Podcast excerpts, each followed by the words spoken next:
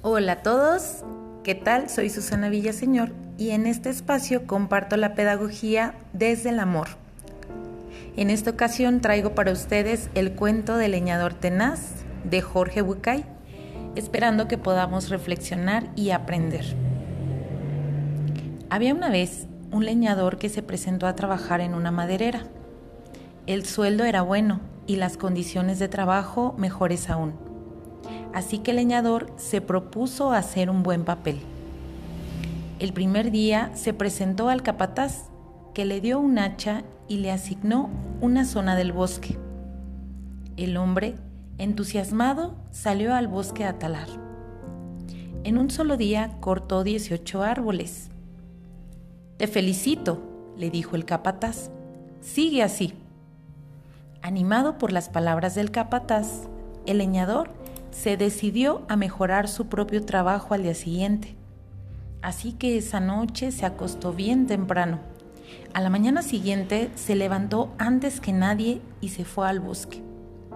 A pesar de todo su empeño, no consiguió cortar más que 15 árboles.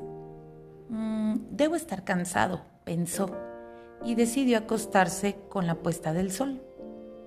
Al amanecer, se levantó decidido a batir su marca de 18 árboles. Sin embargo, ese día no llegó ni a la mitad. Al día siguiente fueron siete, luego cinco, y el último día estuvo toda la tarde tratando de talar su segundo árbol. Inquieto por lo que diría el capataz, el leñador fue a contarle lo que le estaba pasando y a jurarle y perjurarle que se estaba esforzando hasta los límites del desfallecimiento. El capataz le preguntó, ¿cuándo afilaste tu hacha por última vez?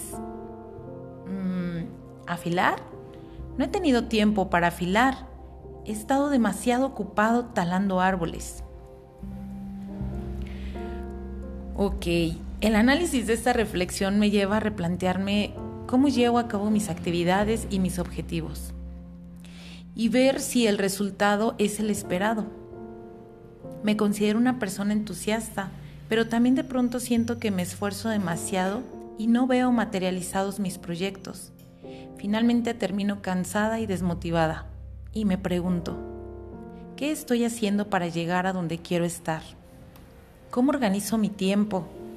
¿Estoy disfrutando el proceso Tan solo quiero ser quien logre más, quedar bien y cumplir las expectativas de mi capataz. ¿Realmente me regalo tiempo de descanso y de recuperación física y mental? ¿Mi motivación es suficiente para conseguir mis metas? ¿Estoy en constante preparación, capacitación e innovación para desarrollar nuevas y mejores estrategias de trabajo? Cada cuando reviso mis herramientas, recursos didácticos y procesos logísticos. Afilar el hacha puede que tenga un sentido diferente para cada uno de nosotros. Podemos pensar en la formación, en la necesidad de descanso o también en organización de actividades. Parte de una disciplina es llevar todo eso a consideración y no intentar saturarnos solo por querer dar mejores resultados. Muchas veces pasamos todos los días esforzándonos ciegamente en tareas poco productivas, porque es muy fácil perder la perspectiva, pensar en la cantidad, poca calidad y tan solo cubrir una responsabilidad. Es importante pensar en nuestra hacha, en nuestros árboles, en nuestro capataz. No todos los árboles son iguales ni se talan de la misma manera. Algunos son más gruesos, dependiendo de la zona y el suelo. No todos los capataces son iguales, pues habrá unos más exigentes y otros más flexibles. Y la misma hacha no siempre es útil para todos los árboles. Por eso debemos reconocer las diferencias y trabajar acorde a las necesidades, comprendiendo los roles que cada uno juega en cada proceso.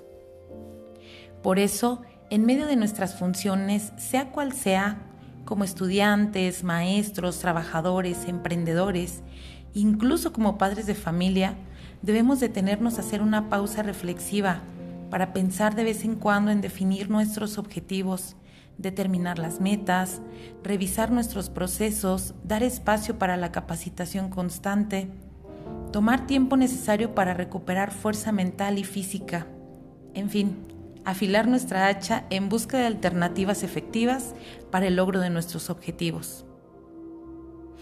Bueno, muchas gracias por quedarse hasta el final de este capítulo y un consejo más. No olvidemos disfrutar el proceso. Hasta luego.